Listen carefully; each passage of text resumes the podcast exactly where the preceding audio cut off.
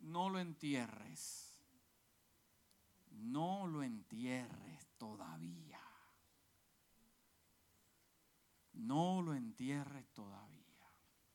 Dile que está a tu lado, no lo entierres todavía. No lo entierres, pero mira los ojos y díselo con convicción. No lo entierres todavía. Padre, te damos gracias en esta noche por tu palabra. Te damos gracias, Padre aún, porque sabemos que tu palabra es poderosa. Tu palabra penetra hasta lo más profundo de nuestro corazón. Discierne los pensamientos. Padre amado, tu palabra es más poderosa que espada de dos filos. Te pedimos, Dios mío, sabiduría del cielo, que nos abre, nos ministres de manera especial. Y que seas tú, Dios mío, de manera única tocando nuestro corazón en esta noche en el nombre de Jesús. Y la casa dice, amén. Yo quiero hacerle unas preguntas a ustedes en esta mañana, en esta noche. Y la primera pregunta es, ¿cuántos de ustedes tienen fe? Que usted tiene fe. Que usted no lo ha visto, pero tiene fe. Tiene fe. ¿Cuántos levantan las manos y digan, yo tengo fe? Yo tengo fe. No estamos hablando de medida. No estamos para, para establecer la claridad. No estamos hablando de medida, estamos hablando de calidad. Porque eh, eh, en lo mucho puede ser que no, no haya eh, calidad pero en lo poco. todos tienen fe entonces. La verdad que todos ponemos nuestra fe en algo. Todos ponemos nuestra fe en algo. Mm. O sea, una forma más clara de, de, preguntarle sería, ¿en quién o en dónde usted ha depositado su fe hoy? Porque todos tenemos fe. La única diferencia entre algunos de nosotros es que algunos han depositado su fe en sus capacidades, mientras que hay otros que han depositado su fe en Dios. todos tenemos fe. La única diferencia es dónde yo he depositado mi fe. Bien interesante. Porque si alguien que no conoce a Dios me pregunta, ¿cuál es la diferencia, en pocas palabras, de tener fe en muchas cosas? Yo le puedo decir, bueno, yo tengo fe en Dios, de acuerdo a mi definición, porque mi fe está puesta en Dios, no en mi capacidad ni en los hombres, es que Dios es fiel. So, mi fe está puesta en Dios. Porque solo Dios es capaz de honrar y responder a nuestra fe.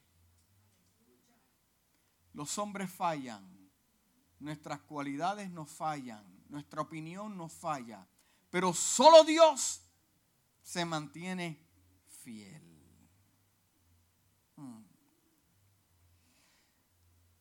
En el libro de segunda, déjame para estar seguro, en segunda de Reyes capítulo 4, versículo de 8 al 37 nos habla una historia y nos habla de la mujer tsunamita.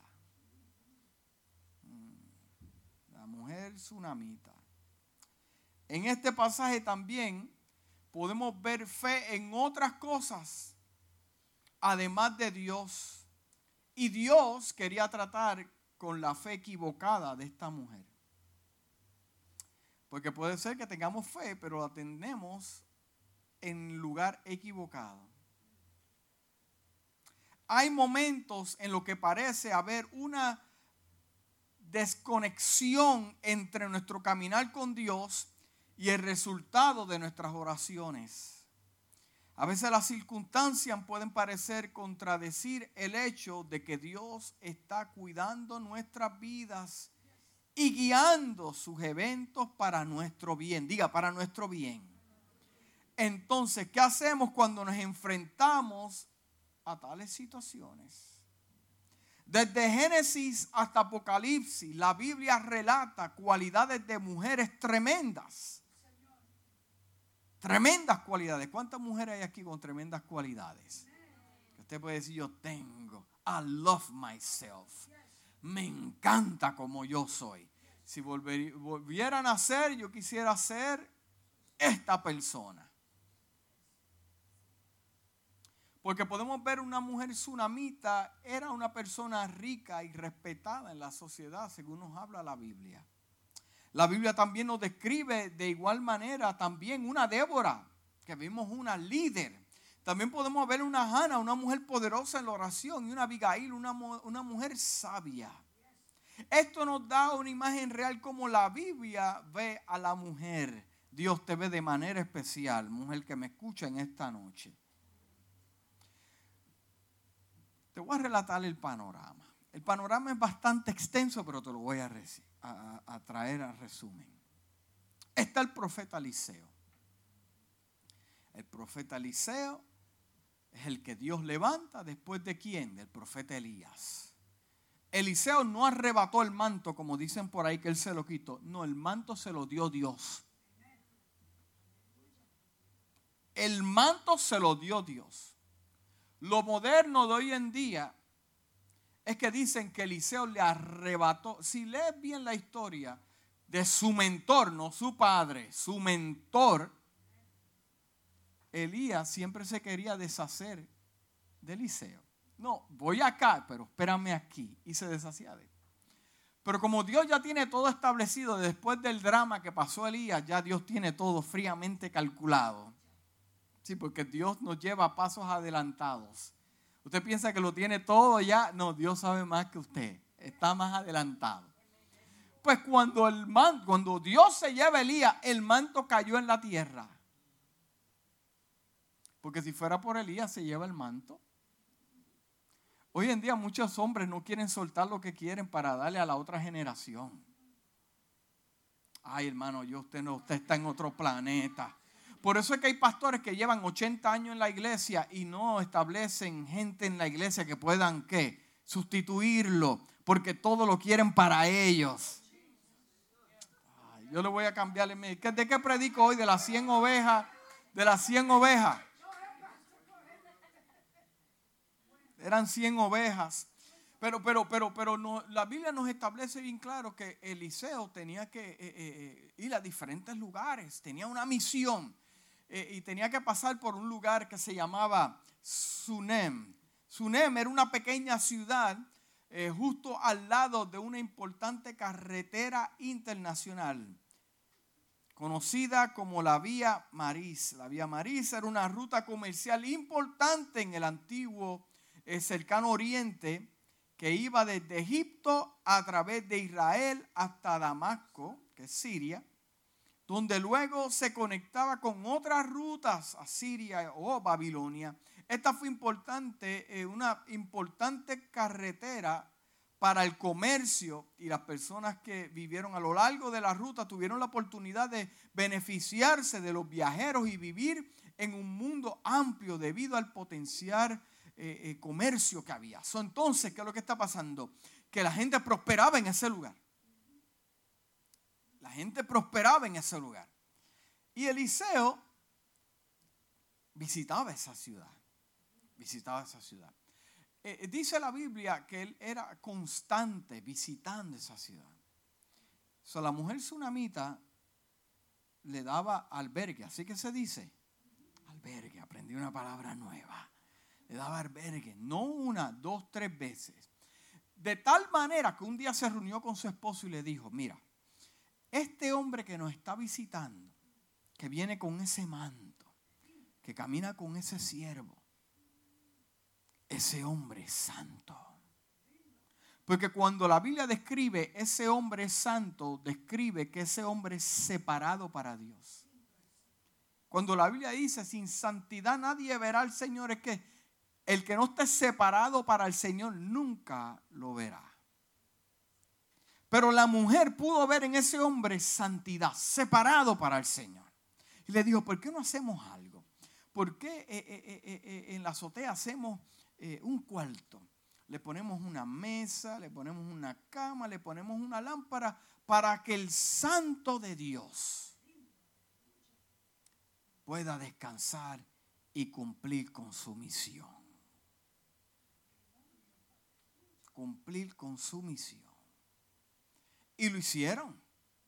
Y lo hicieron. Pero Eliseo estaba tan y tan agradecido de esta mujer que le dice a su siervo Jesse, le dice, ven acá. Dile a esta mujer, pregúntale, porque ella ha sido tan y tan buena. ¿Cuál es el deseo de su corazón? Porque aquellos que bendicen a los hijos de Dios, a los santos de Dios, Dios no se queda de manos cruzadas. Dios no se queda de manos cruzadas. En algo prospera, una puerta se abre, se abre algo y una petición porque Dios es así. Y viene Eliseo y le dice, mira, tráeme, tráeme eh, a, la señora y, y pregúntale qué ella necesita. ¿Qué ella necesita? Y la mujer le contesta a Jesse, mira, yo no necesito nada. Yo vivo en un lugar de comercio, yo estoy contenta, tengo mi televisor, tengo mi vehículo, tengo gente que me quiere. Así, tengo todo, tengo internet, tengo todo, ¿qué? Yo no necesito, tengo el banco lleno, mira. Eh, eh, eh, es más, es más. Miró hacia el lado y vio al viejo dijo, hmm, a este le quedan tres recortes más. Fuerte estuvo eso. A este le quedan tres recortes. Que si muere, la gente del barrio me va a querer. Yo no estoy sola. Oh, sí. Mm, pregúntale otra vez. Cuando Dios te hace la misma pregunta dos veces, hay dos formas de, de ver las cosas. Porque lo que te está diciendo Dios es, mira un poco hacia adentro. No me conteste de la lógica. Contéstame de lo profundo de tu corazón. ¿Cómo es eso, pastor? Explícame. ¿A cuántas veces le preguntó a Pedro, ¿me amas?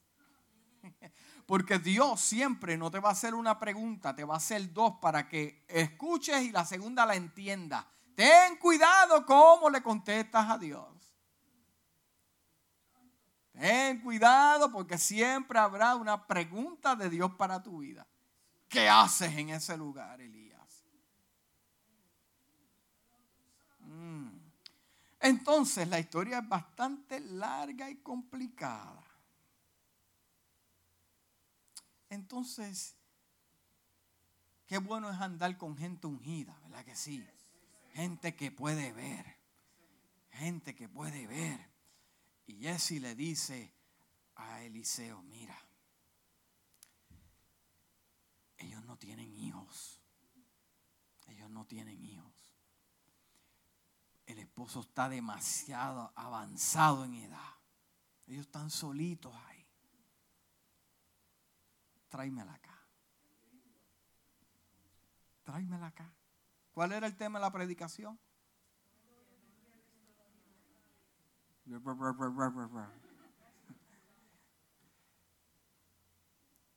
Y Dios conoce lo profundo de nuestro corazón. Que muchas veces nos damos de por vencido porque han pasado años y no lo hemos visto. Lo que nos rodea nos dice otra cosa.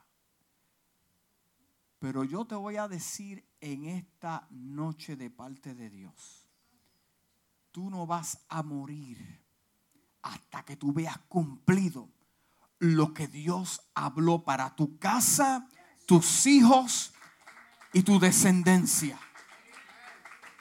Lo vas a ver. Pero ¿para cuándo? Cuando esté viejo, no, no, no, no, no. Lo vas a ver porque Dios te lo va a dar no cuando lo quieres, cuando lo necesitas. Cuando lo necesitas. Y volvemos a la historia. Y, Dios, y viene eh, Eliseo llama a la mujer? Porque le quiere hablar personalmente. Quiere hablar personalmente, la quiere mirar a los ojos. Y le dice, el año que viene, un día como hoy, vas a tener un hijo. Vas a tener un hijo. Y ella le dijo, Eliseo, no vacile. No vacile. No, no, no juegues con mis sentimientos. Dios no juega con los sentimientos de nadie. La mujer tsunamita se miró ella, miró al profeta, miró al viejo. Se miró ella, miró al profeta y miró al viejo. Tres recortes. Pero como Dios conoce nuestras peticiones, lo que le está diciendo Dios a la mujer, tienes de todo, pero te falta una cosa. Porque Dios no se fija en todo lo que tienes, Dios se fija en lo que te hace falta. Jesús al joven rico le dijo, tienes de todo, lo sé, pero le está haciendo preguntas. Le está haciendo preguntas. Conoce los mandamientos desde niño. Desde niño voy a los servicios. Desde niño doy ofrenda y diezmo. Pero te falta una cosa. En esa sola cosa que te falta, que te olvidaste de ella, Dios no se olvidó, es donde Dios se va a glorificar. Porque Dios se glorifica en números pequeños. Acuérdate de eso. ¿Estamos entendiendo el mensaje?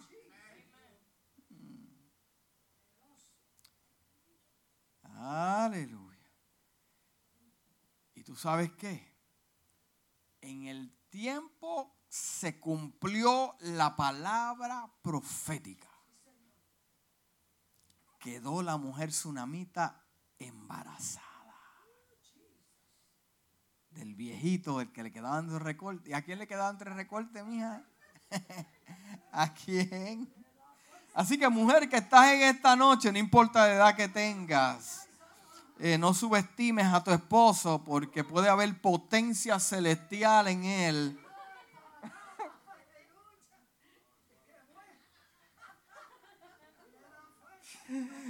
Puede haber potencia celestial y de momento no fue un error, don't call it a mistake. Fue que Dios, Dios sabe algo que tú no sabes.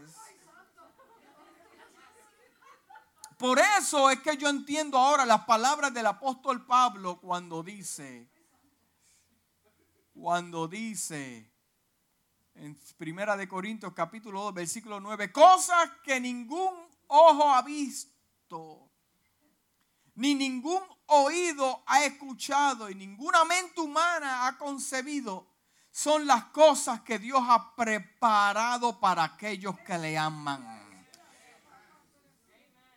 Hermano que me escucha en esta noche, yo pensaba que el ministerio para mí había terminado. Y tenía un aguijón. Mi aguijón se llamaba Isabel Ortiz.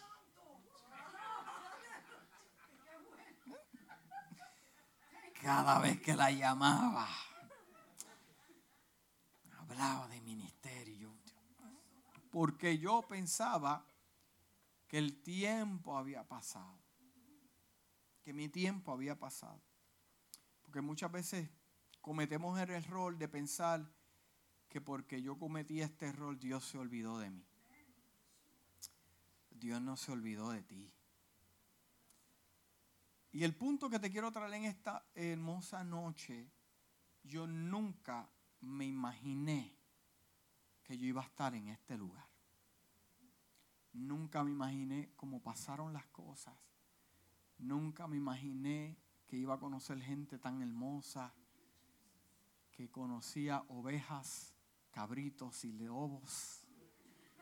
Nunca por mi cabeza me pasó que el talento que Dios me dio musical lo iba a usar para establecer una hermosa iglesia con gente hermosa. Nunca me lo imaginé, pero vino un Eliseo y me mandó a buscar y me dijo, te falta una cosa. Te falta una cosa. Porque hoy le puedo testificar que lo que llegó, llegó al momento exacto, al tiempo perfecto. Dios no se equivocó, me equivoqué yo creando una película en mi cabeza que no era el pensamiento de Dios, pero al final tenemos que decir, Dios sabe lo que está haciendo.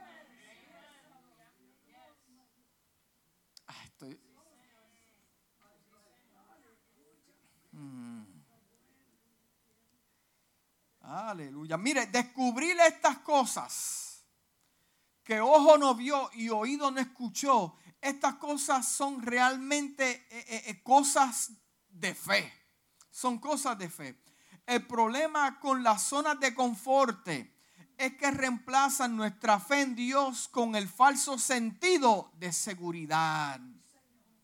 En esos momentos Dios nos acompaña a un lugar donde desafía nuestra fe. Si yo no hubiera tomado pasos de fe, pasos de fe que me temblaban, no las rodillas, me temblaba el alma, yo no hubiera visto lo que yo veo hoy. En todas las facetas de mi vida. Yo me senté los otros días y el Espíritu de Dios empezó a trabajar con mi vida. Algo bueno. Empecé a ver lo que tengo hoy y como Dios me ha bendecido y a contar mis bendiciones. Yo dije, wow, me lo ha sustituido a gran manera porque Dios es fiel. Hmm. Nos sentimos demasiado cómodos para que Dios haga un milagro en nuestro nombre porque nos enfocamos demasiado, escucha bien, nos sentimos demasiado cómodos para que Dios haga un milagro es nuestro nombre porque nos enfocamos demasiado en lo bueno que es Dios. La verdadera fe reclama las promesas de Dios. Escúcheme bien. La verdadera fe reclama las promesas de Dios. Pero también la fe se somete a un plan de victoria. Porque la fe sin obra es que es muerta. No me he olvidado de la mujer. La mujer tsunamita había aceptado el plan de Dios para su vida de no tener hijos y era una persona feliz y alegre. En la soberanía de Dios, Dios no pide permiso. En la soberanía de Dios, Dios no le tiene que pedir permiso a nadie.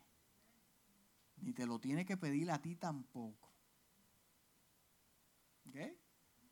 Dios no necesita nuestra aprobación. O sea, que lo que Dios está haciendo contigo, ningún hombre lo tiene que aprobar. Ningún hombre lo tiene que aprobar. Ah, y, Dios hace esto y, y, qué va a pensar la gente. En serio. La gente no tiene nada que opinar en este asunto porque la gente opina de su falta de información cuando Dios opina de ti es que la información ya la tiene antes que tú la tuvieras. En la soberanía de Dios, Dios no le pide permiso a nadie. Dios, mire, mire, Dios hace como Él quiera. Dios liberó a Pedro, pero dejó morir a Santiago. Dios dejó a tres hebreos que entraran en el fuego, pero los mantuvo en el fuego. ¿Para qué? ¿Por qué? Para que el milagro fuera más grande. Si Dios hubiera evitado el fuego, el horno de fuego, no hubiera visto un milagro tremendo, pero lo dejaron entrar. ¿Cómo entraron? ¿Cómo entraron esos muchachos ahí? Pero entraron por fe, creyendo que Dios los iba a salvar. Y decían, y si Dios no nos salva, tampoco, tampoco, no vamos a aceptar lo que tú estás hablando. Habrá gente así con este tipo de fe poderosa. Dios levantó a Lázaro, pero también acuérdese que Lázaro murió por segunda vez.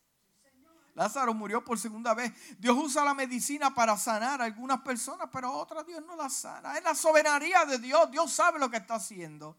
Eh, eh, escúcheme bien, hermano, que está. No pelee de, con manejar los negocios del Altísimo. Los negocios del Altísimo, Él sabe lo que está haciendo. No se trata de involucrar en eso. Mejor sométase a Dios, que lo que Dios quiere que hagamos. Amén. Porque hay un plan. Porque hay un plan. Entendamos hoy, entendamos hoy, dígale que está su lado, entiende hoy, que Dios usa más de una respuesta. Dios usa más que, ay, me gustaría que esto lo hubiera escuchado dos o tres personas, ¿verdad? Sí, sí, sí, sí, sí. Dios escucha, Dios, eh, eh, eh, hay más de una respuesta de parte de Dios. Porque los retrasos de Dios no son negaciones de Dios. Y la respuesta que tiene Dios primero es sí, segundo no y el tercero espera. El primero es sí, el segundo es no y la tercera espera. O sea, que no puedes decir que Dios no me habla ni Dios. La pregunta es, ¿qué es lo que Dios te está contestando? Porque tengas que esperar no significa que Dios te está diciendo que no. Lo que Dios te está diciendo, déjame a mí porque a mi tiempo yo hago las cosas perfectas. Perfectas, perfectas. ¿Por qué? Porque hermano, algo usted tiene que entender que hay un tiempo involucrado en este asunto. Dios no vive en tiempo, pero el hombre sí. Dios no vive en un tiempo, Dios vive en una eternidad. Dios no vive en segundos, minutos ni en horas, pero el hombre sí. Y Dios hace las cosas respetando el tiempo de los hombres. Debemos darle a Dios la libertad de calcular el tiempo. Dale libertad a Dios. Dile que está a tu lado. Dale libertad. Dale libertad. Dale espacio, hermano. Dale espacio. Dale espacio. No meta la mano. No dañe lo que Dios está haciendo. No meta la mano. Mire, dése la mano ahí. de, suelta eso. Si tu esposo se pone creepy, no metas la mano. No dañe las cosas. Si tu esposa se pone complicada, no te adelantes, espera. Si Dios habló, Dios va a abrir camino. Tranquila, mija. Relájate y coopera, muchacha. Porque aquellos que están a punto de renunciar al trabajo o a la iglesia, tengo una palabra para tu vida. Te conviene que esperes. Acuérdate de esto. Uh, yo vi esa palabra como que entró en el alma de alguien y plantó bandera. Porque eso lo vas a usar toda tu vida. Te conviene que esperes. En el libro de Hebreos capítulo 10, versículo 35 al 36 dice, así que no pierdan la confianza porque ésta será grandemente recompensada. Ustedes necesitan preservar para qué? Después de haber cumplido la voluntad de Dios, de Dios, reciban lo que Él te ha prometido. O sea, la manera en que tú recibes lo que Dios te ha prometido es estando en su voluntad. El texto nos dice que el profeta Eliseo llamó a la mujer y le dijo, tendrás un hijo para el año próximo. Déjeme decirle que la profecía se cumplió. La profecía se cumplió. Y la mujer tuvo el hijo. Pero la narración no había terminado. Oye, qué cosa, qué cosa. Dios te dice, vas a tener algo poderoso, pero no te dice cuántas puñalas vas a coger en el camino. Dios te dice, tengo algo poderoso para ti. Yo, yo lo veo sonriéndose. Mientras tú lloras, se sonría porque te dice, es que él, llora ahora, pero va a sonreír después. Porque hay valles que usted y yo tenemos que caminar que no van, no van a ser quitados. No van porque Dios se glorifica en eso. Pablo le dijo a Dios, eh, tres veces te he rogado. Y Dios le dijo, no, no, no, no, no. Gózate ahí. Gózate ahí. Porque mi poder se manifiesta en tu debilidad. Bástate con mi gracia. Cuenta, Dios ha hecho esto, esto, esto, esto, lo otro. Mm. Y Dios no te da los detalles. Ay, esos detalles. La Biblia nos dice además que el niño creció para ser buen muchacho. Dice la Biblia que el niño creció para ser buen muchacho.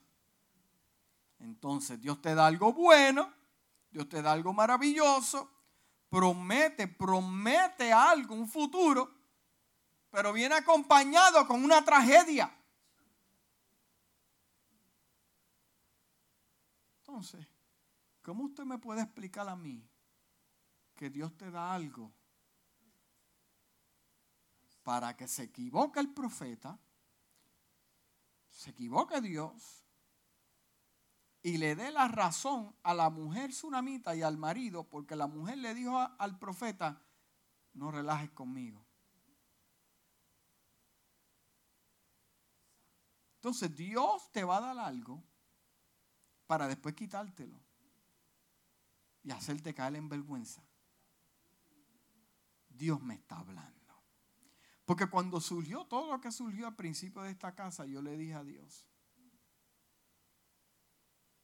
no me avergüences. Y Dios levantó un profeta y me dijo, yo no te he llamado para avergonzarte.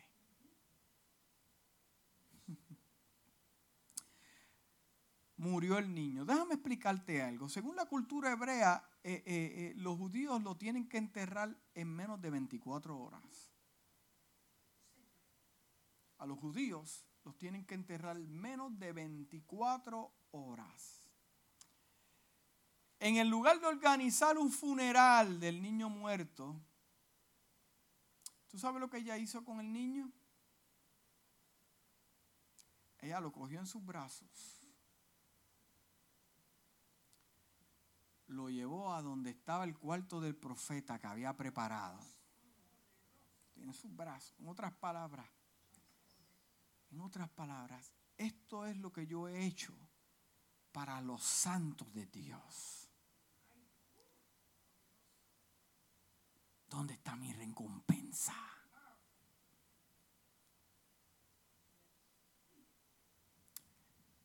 ¿Puedo yo acá poder discernir el cuarto no era tanto para el profeta, era para el milagro. Porque algunas veces tú haces las cosas y tú piensas que son en vano. Y tú piensas que es algo que como que no tiene sentido. Voy a hacer esto, pero no tiene sentido. Pero eso lo acompaña un milagro poderoso para tu vida. Y la mujer lo tomó en el brazo los brazos. Mira, esta mujer cuando se enteró, porque el niño comenzó con un dolor de cabeza y un dolor de cabeza y no sabían qué era el dolor de cabeza y el padre lo mandó y la mamá estuvo todo el día con ese niño en sus brazos. Yo no sé lo que estaba diciendo esa mujer. La Biblia no nos dice. Pero acá yo puedo pensar que ya, Señor, tú me diste esto. Señor, tú me diste esto. Esto fue una promesa. A estamos hablando de una mujer con fe. La Biblia no me lo muestra, pero al estar con ese niño y ver ese milagro, hermano, porque los que reciben milagro saben de que saben que el milagro lo dio Dios y no lo dieron los hombres. Y esta mujer estuvo todo el día con ese niño hasta que el niño murió. ¿Qué hizo ella? Se puso su sandalia y se lo devolvió al que se lo dio. Se lo devolvió al que se lo dio. Y lo puso en la cama. Aquí está. Esto fue lo que Dios me dio. Qué manera poderosa de provocar a Dios. Qué manera. ¿Usted me está entendiendo el lenguaje o nos vamos más básico? Qué manera poderosa de provocar a Dios una cama para que descanse tu milagro, una mesa para que cuente las bendiciones de Dios, una lámpara para que te des cuenta y te dé claridad lo que Dios ha hecho en tu vida. Mm. Lo pone ahí en la cama. tenía 24 horas 24 horas para enterrar a este muchacho. 24 horas. La mujer no se quedó dada. Yo no me conformo con devolver mi milagro y presentárselo a Dios. Yo voy a encontrar a ese hombre. Al que me era responsable. Que me dio esa palabra. Yo estaba bien. No había tristeza en mi casa. Yo tenía todo, dinero, gente, casa. Este niño fue de bendición y ahora me ha traído angustia a mi vida. ¿Dónde está ese hombre? ¿Dónde estaba Eliseo haciendo los asuntos del Señor? En la escuela de los profetas, en el Monte Carmelo. Y cuando la mujer viene y la ve de lejos y ella viene, oye, tranquila. ¿Tú sabes lo que, lo que hizo esta mujer? ¿Cómo estás? Me preguntaron. Estoy de lo más bien. No usó sus labios para quejarse, como hoy en día hacemos nosotros la iglesia moderna de Dios. ¿Qué hubiera pasado si eso nos pasa a uno de nosotros? Haríamos como Job que dice, yo sé que mi redentor vive, o como Habacuc, aunque hayan vacas en los corrales como quiera, yo voy a adorar a Dios. O como la mujer de Dios, de Job, que le dijo, ¿por qué no maldices a tu Dios y te mueres?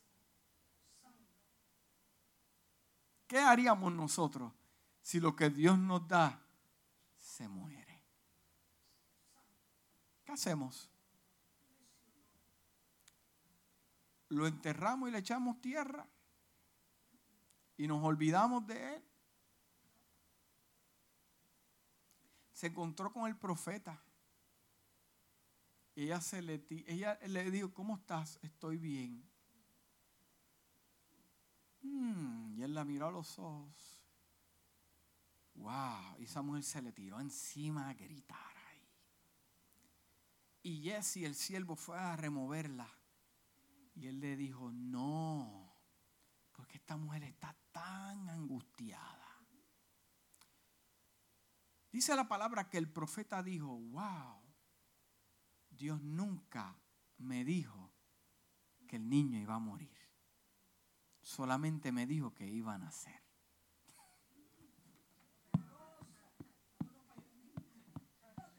El Señor nunca me dijo cuántas lágrimas yo iba a botar.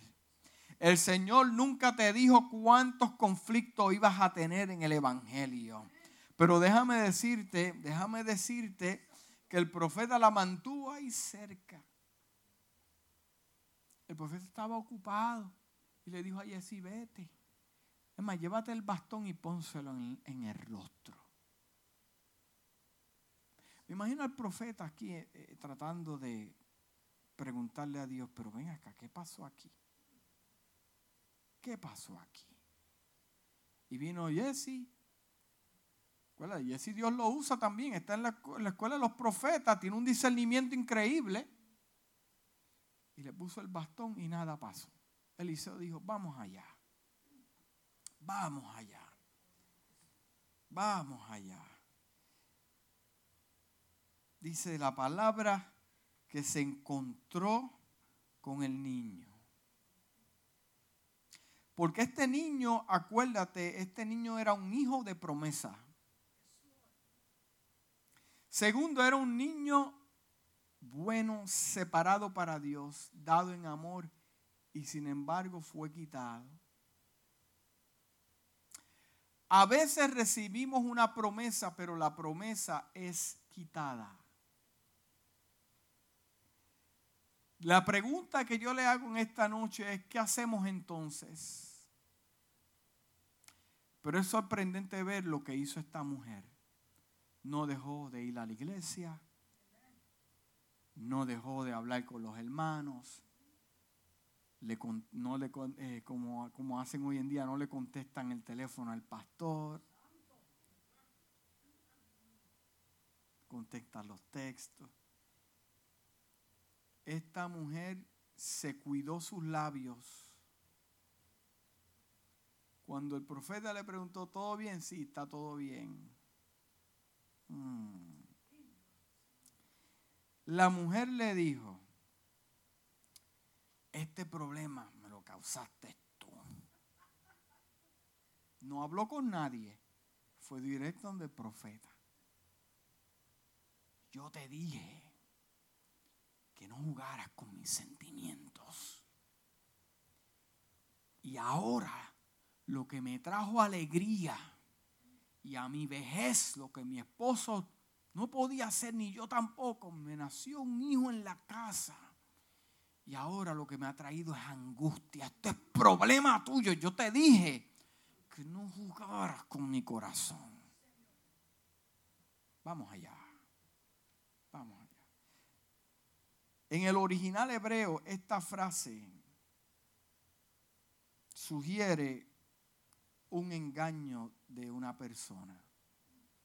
Cuando usted lo, el, lee en el original, describe que la mujer sunamita le dijo a Eliseo, tú me engañaste. Mm.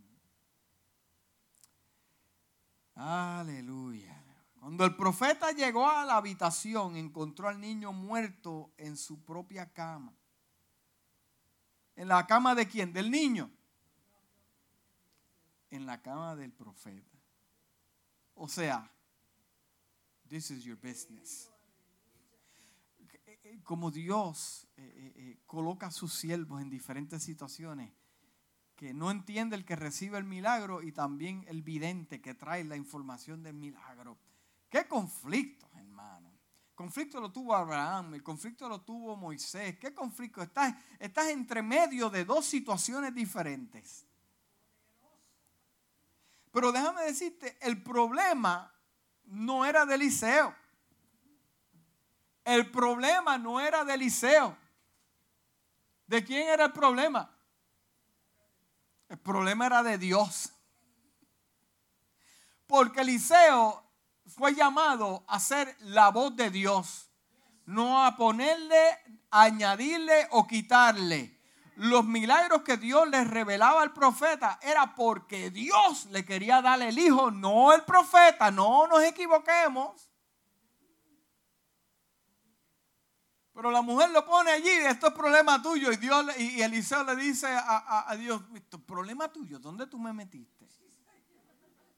¿Dónde tú te metiste? Ya estoy terminando. Y dice que se le tiró encima, puso su boca con su boca para aliento, oraron, nada pasaba, nada pasaba, seguían intercediendo, nada pasaba. Yo me imagino ese espacio de tiempo. ¿Dónde estaba la mujer? ¿Qué hacía la mujer en ese espacio de tiempo? Y todavía no había resucitado ese muchacho. Pero Eliseo entiende una historia algo semejante que pasó con su mentor. ¿Te acuerdas el hijo de la viuda con el aceite y la harina? ¿Te acuerdas de algo de alguien? Él lo aprendió. Se le tiró encima. Yo me acuerdo de la historia de mi, de mi mentor. Yo me acuerdo, se le tiró encima. Y le empezó, empezó a mirarlo con sus ojos, a calentarlo. Nada pasaba. Salió Eliseo del cuarto y cuando entró, escuchan al niño tosiendo.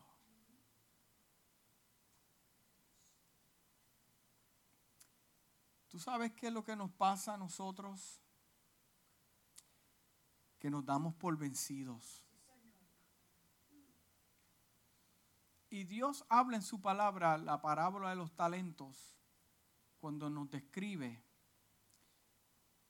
que a uno le dio dos, a otro le dio tres, y ellos lo multiplicaron.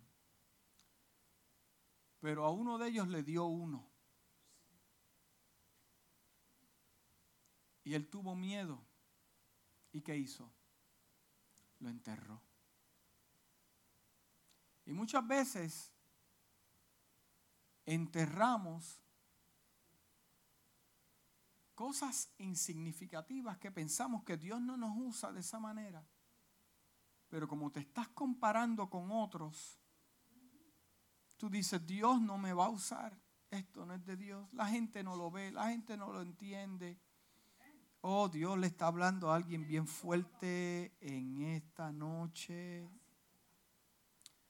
Y Dios te dice, no entierres lo que yo te he dado. La capacidad que yo te he dado. Parece que está muerto, no ve frutos, pero Dios te dice, no lo entierres. Dios no te ha dado la autoridad para enterrarlo. Y lo enterramos. Y pensamos que nadie lo ve, nadie lo entiende. Pero muchas veces lo que enterramos está vivo.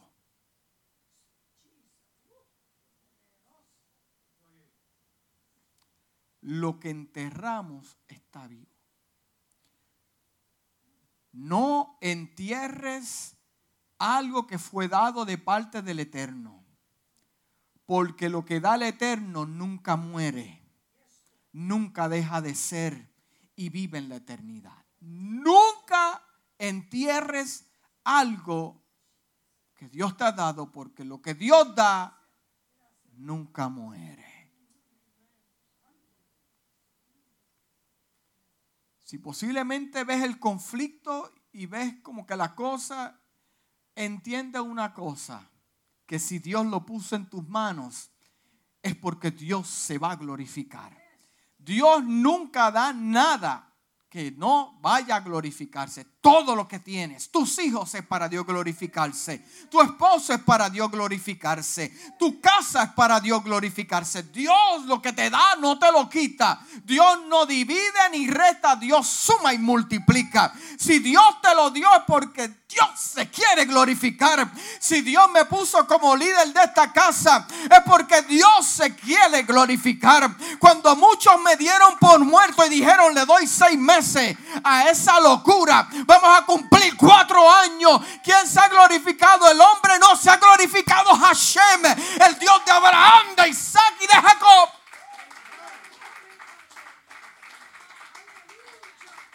Ay de mí, de ti, si entierras algo que está vivo.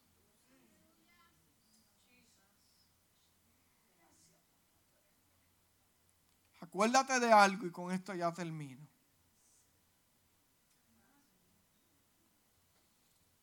Todos tenemos una medida de fe. Respeta eso.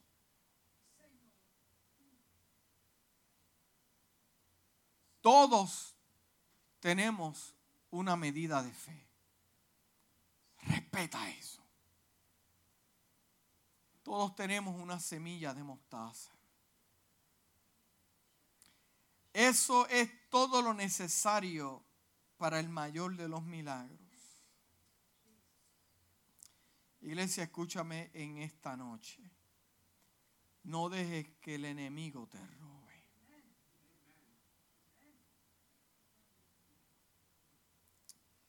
No lo entierres. No lo entierres. Me acuerdo una historia que escuché de este tren que iba a alta velocidad iba a alta velocidad. Y en esa alta velocidad entraron por un lugar donde había una tormenta, rayos, lluvia, fuertes vientos, caían los rayos y la gente se asustaba, se preocupaba, corrían, iban donde el capitán, iban donde las personas que atendían en el tren de manera desesperada, desesperada. Pero vi un, había un hombre en una esquina observando a esta niña. Y la niña con su libro de pintar, pintando en su libro. Él miraba a la niña y veía a la gente sin paz, sin gozo, pensando en lo peor, pero miraba a la niña y la niña con su libro de pintar. El hombre tuvo curiosidad, curiosidad, y fue donde la niña y le dijo, ¿por qué tú tienes tanta paz?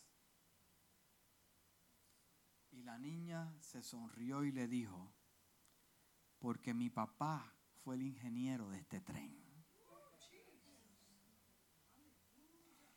Y si mi papá lo hizo, él sabe lo que va a pasar. ¿Qué te quiero decir con esto, iglesia? Que Dios tiene control de tu vida porque Él la diseñó. Él la escribió. Tú lo que estás viviendo es un capítulo, un versículo de algo que ya escribió en la eternidad. No te dejes por vencido ni te dejes robar porque Dios tiene control. Inclina tu rostro.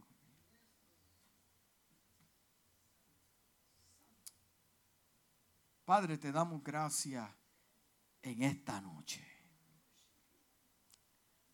Porque hablaste a mi corazón de manera especial. Gracias, Padre amado, porque muchas veces caminamos y caminamos pensamos, Padre amado, que no hay esperanza. Pensamos, Dios mío, que no hay oportunidades. Pero gracias que tú llegas una noche como esta a decirnos que las cosas no han muerto. La profecía dada a mi vida, a mi familia, a mis hijos, a mis hermanos en la casa no ha muerto, está viva. Perdónanos por el atrevimiento de enterrar cosas que vienen del cielo, que no fueron hechas para enterrarse y morir con los hombres.